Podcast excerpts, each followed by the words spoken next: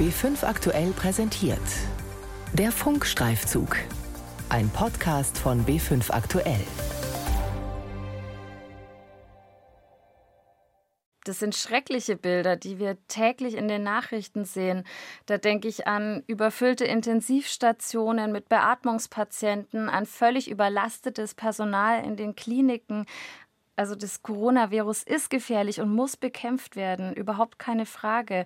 Da gehört jetzt zu Hause bleiben auf jeden Fall dazu. Ja, aber das Leben, das wir jetzt führen, mit möglichst wenig sozialen Kontakten, das kann auch gefährlich werden. Und zwar für die Allerschwächsten in unserer Gesellschaft. Das sind Kinder, die zu Hause geschlagen werden, die zu Hause missbraucht werden.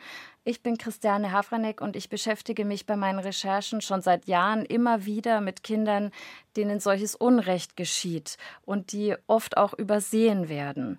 Und ich muss da an China denken, an Italien und Spanien, wo es in der Quarantänezeit zu einem massiven Anstieg gekommen ist von häuslicher Gewalt. Und deshalb wollte ich wissen, wie wirken sich die Ausgangsbeschränkungen in Bayern aus, auch auf die Arbeit von Sozialarbeiterinnen und Sozialarbeitern?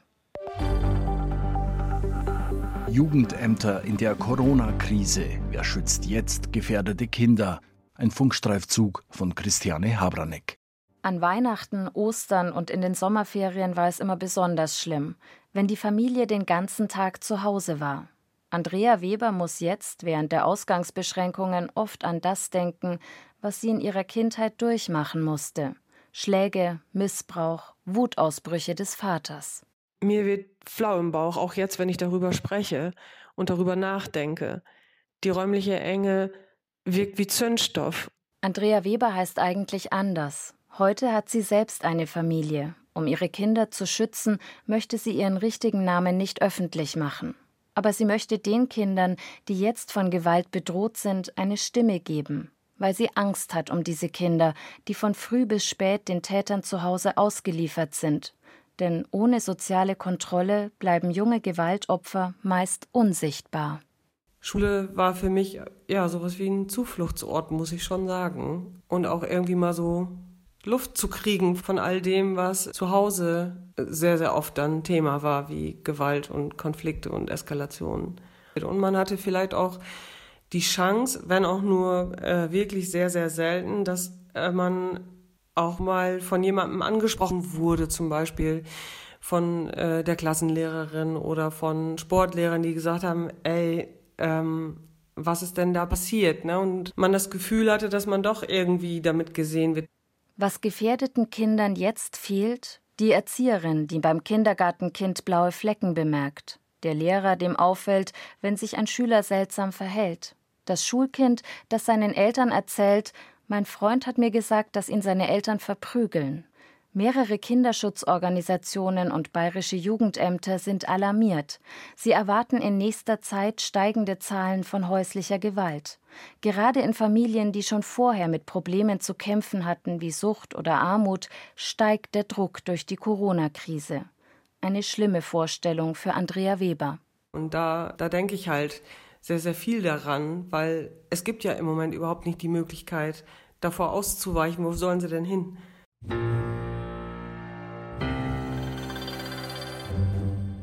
Diese Situation ist eine riesige Herausforderung für die Sozialarbeiterinnen und Sozialarbeiter, die im Auftrag der Jugendämter gefährdete Familien unterstützen.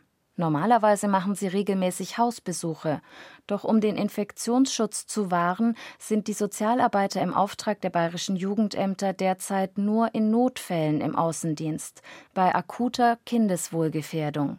Das ergab eine Umfrage des Bayerischen Rundfunks unter 16 bayerischen Jugendämtern.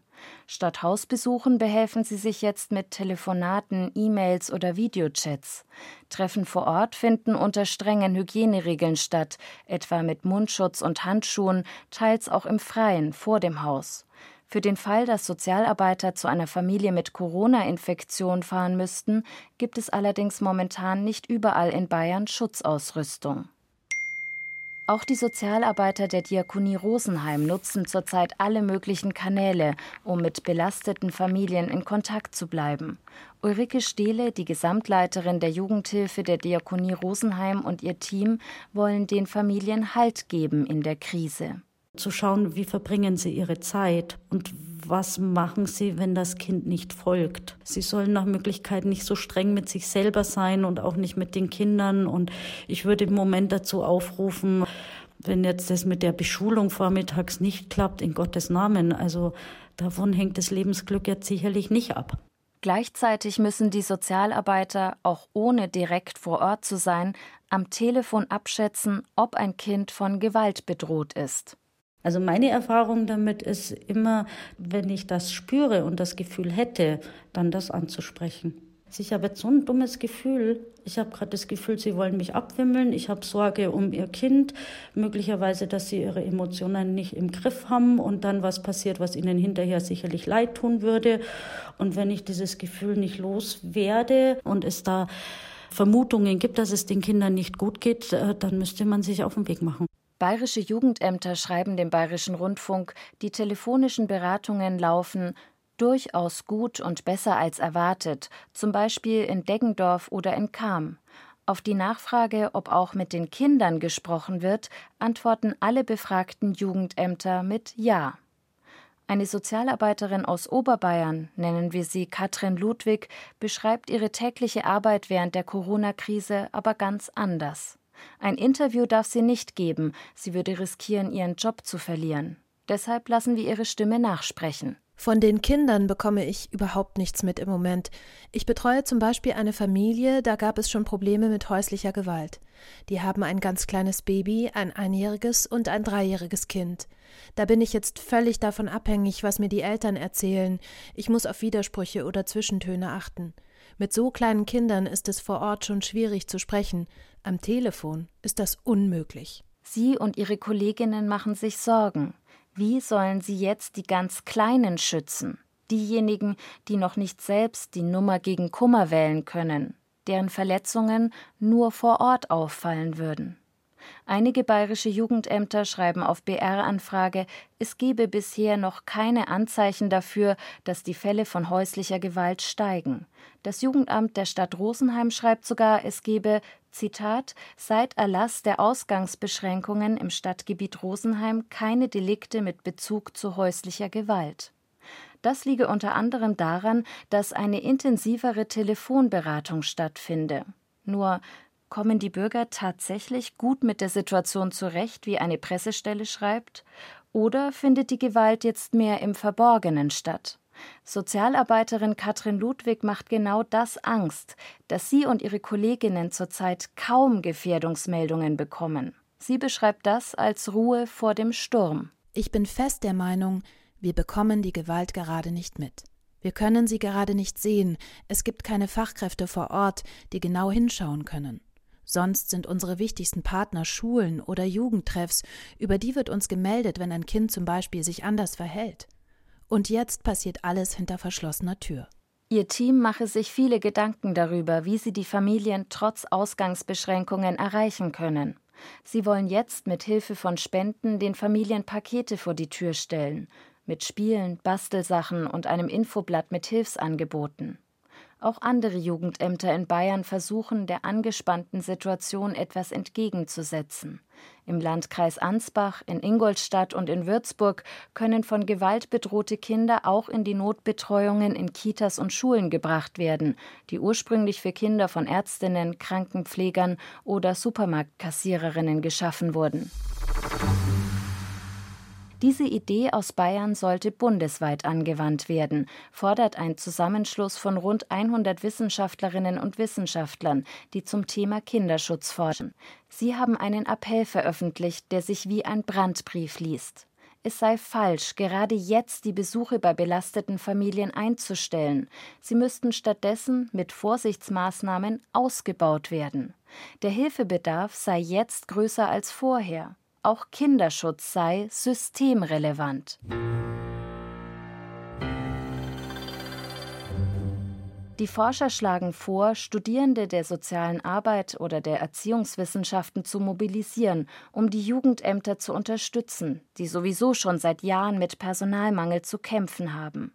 Das fordert auch Professor Marcel Romanos von der Deutschen Gesellschaft für Kinder- und Jugendpsychiatrie, Psychosomatik und Psychotherapie.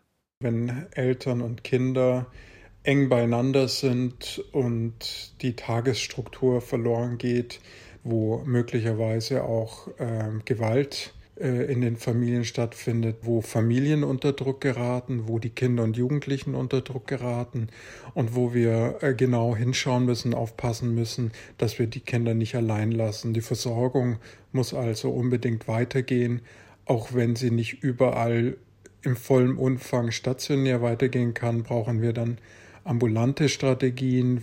Professor Romanos ist Klinikdirektor der Kinder- und Jugendpsychiatrie in Würzburg. In dieser Stadt gibt es besonders viele Corona-Todesfälle. Er sah sich gezwungen, wegen der Ansteckungsgefahr in der Klinik viele Kinder und Jugendliche zu entlassen. Patienten mit depressiven Erkrankungen, mit Angsterkrankungen, Essstörungen, Zwangserkrankungen, also letztendlich alle, die ganze Bandbreite von psychischen Erkrankungen, die bei Kindern und Jugendlichen vorkommen.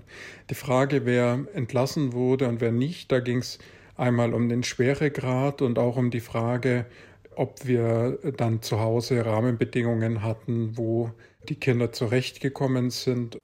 Diese Kinder und Jugendlichen werden jetzt telefonisch oder telemedizinisch weiter behandelt. In der Klinik sind nur noch schwerst kranke junge Patienten mit akuten Psychosen oder Suizidgefahr. Auch andere psychiatrische Kliniken und Jugendhilfeeinrichtungen haben in der Corona-Krise Kinder, Jugendliche und junge Erwachsene nach Hause geschickt. So hat die Uniklinik München junge Patienten aus der Psychiatrie entlassen. Ein 20-Jähriger, der an einer Psychose leidet, wurde vor die Wahl gestellt: komplette Quarantäne in der Klinik oder zurück nach Hause. Linus, wie wir ihn nennen, um seine Privatsphäre zu schützen, erzählt. Die völlige Abschottung von seinen Eltern und Freunden hätte er nicht verkraftet. Seit drei Wochen lebt Linus jetzt wieder bei seinen Eltern, aber ohne psychiatrische Behandlung. Dabei müssten seine Medikamente neu eingestellt werden. Denn er spürt heftige Nebenwirkungen, hat Artikulationsstörungen beim Sprechen und fühlt sich völlig antriebslos. Erst ab nächster Woche hat Linus einen Platz in einer Tagesklinik und dann, nach drei Wochen Pause, auch wieder psychiatrische Behandlungen. Im Brandbrief der Wissenschaftler steht auch, Kinder, die aus Schutz vor Gewalt oder Vernachlässigung zu Hause in Heimen untergebracht sind, dürfen jetzt nicht nach Hause geschickt werden. Das wäre viel zu gefährlich. Nach Auskunft des Bayerischen Landesjugendamtes gebe es Zitat eventuelle Ausnahmen in Bayern, aber nur in begründeten Einzelfällen ausschließlich in Abstimmung mit dem fallzuständigen Jugendamt. Ganz besonders in der jetzigen Krisenzeit gilt, sind Kinder und Jugendliche in der Gewaltspirale zu Hause gefangen, dann ist es schwierig, daraus auszubrechen. Auch Andrea Weber hat diese schmerzhafte Erfahrung machen müssen.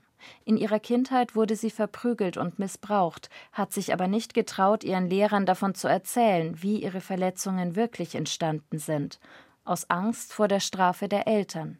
Erst in ihrer Jugend hat sie ein Arzt gerettet. Er dann gesagt hat, nein, Familie sowieso, ähm, ich glaube Ihnen das jetzt nicht mehr. Ich, äh, er hat dann ähm, aufgezählt, was er im Laufe der Zeit alles wahrgenommen hat. Und diese Zeit war eine kurze oder für mich gefühlt eine relativ kurze, weil wir waren immer wieder bei unterschiedlichen Ärzten und ähm, auch unterschiedlichen Krankenhäusern, weil sobald jemand angesprochen hat, wurde der Arzt wieder gewechselt.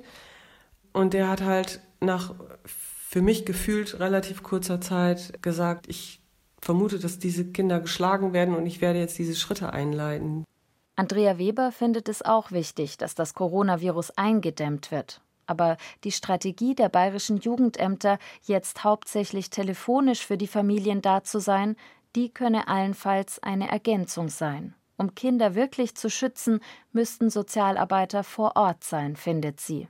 Wenn ich daran denke, ich hätte als Kind zu Hause gestanden und ich kriege den Telefonhörer von, von Mutter oder Vater, und da steht jemand neben mir und ich weiß ganz genau, wenn ich hier das Falsche sage und da würde ich ja tunlichst das sagen, was mir jemand vorher gesagt hat.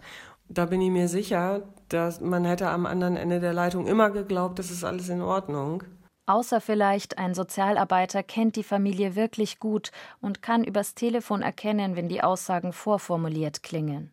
Ansonsten müssen die Jugendämter jetzt darauf hoffen, dass Familien von sich aus um Hilfe bitten. Oder?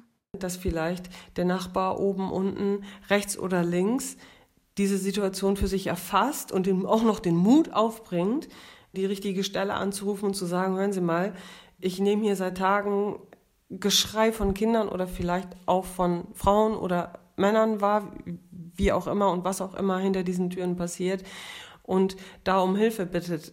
Die bayerischen Jugendämter appellieren an die Nachbarschaften, nicht wegzusehen und wegzuhören, sondern bei einem konkreten Verdacht das örtliche Jugendamt oder den Polizeiruf 110 zu wählen. Jugendämter in der Corona-Krise. Wer schützt jetzt gefährdete Kinder? Ein Funkstreifzug von Christiane Habranek. Die Redaktion hatte Carola Brandt. Sie finden den Funkstreifzug auch unter br.de-podcast oder in der ARD Audiothek.